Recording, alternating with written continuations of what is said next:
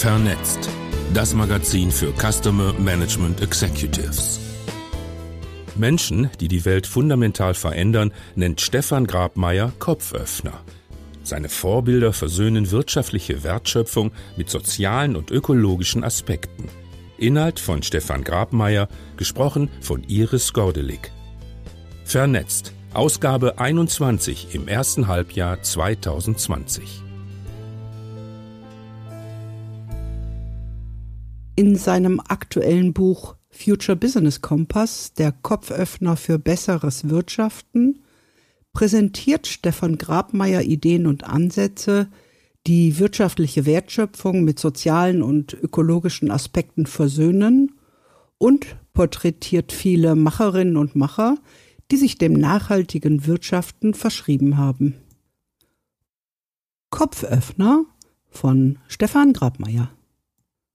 Mutmacher, die Köpfe und Herzen öffnen, sind die Voraussetzung für neues Lernen. Seit unserer Kindheit lernen wir von Vorbildern, im positiven wie im negativen Sinne.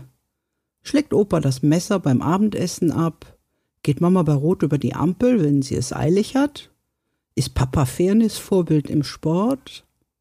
Uns fallen hunderte von Beispielen ein, was und vor allen Dingen, wer uns beeinflusst hat. Auch mein Leben ist geprägt von Menschen, die mich inspirieren und die die Welt verändern. Ich nenne sie Kopföffner.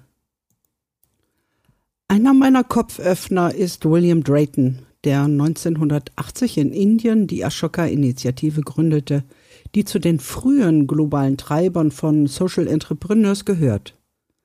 Ashoka fördert ausschließlich Social Entrepreneurs mit systemverändernden Ansätzen, also Menschen, die umdenken. Ashoka sieht sich als weltweite Heimat in über 93 Ländern für genau diese unternehmerischen Changemaker.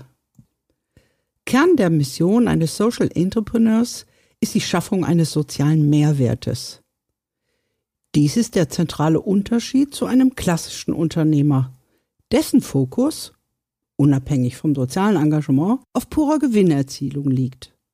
Indem Social Entrepreneurs gesellschaftliche Phänomene wie Armut oder ökologische Probleme, die aus Klimawandel oder Umweltverschmutzung resultieren, nachhaltig auf unternehmerische Art und Weise zu lösen versuchen, maximieren sie in erster Linie den gesellschaftlichen Nutzen, nicht primär den finanziellen Gewinn.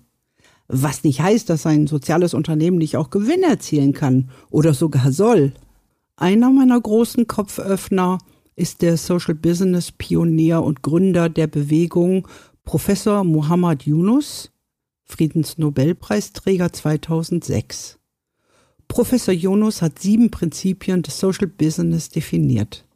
Erstens Adressieren sozialer und ökologischer Probleme.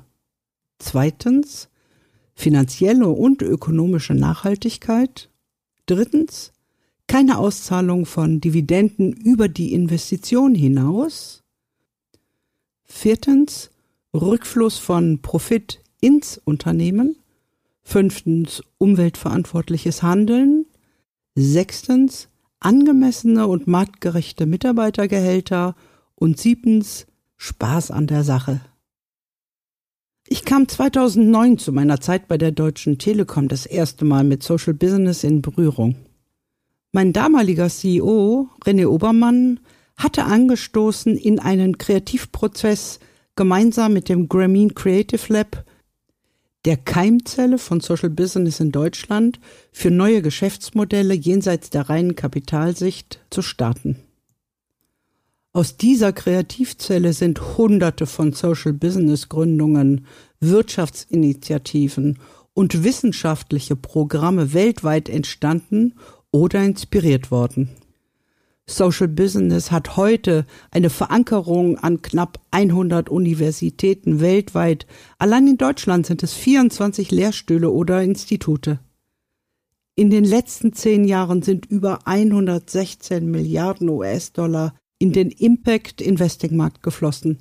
Also stark vereinfacht dargestellt, in die Finanzierung von Sozialunternehmen oder Unternehmen mit Fokus auf sozialen oder ökologischen Mehrwert.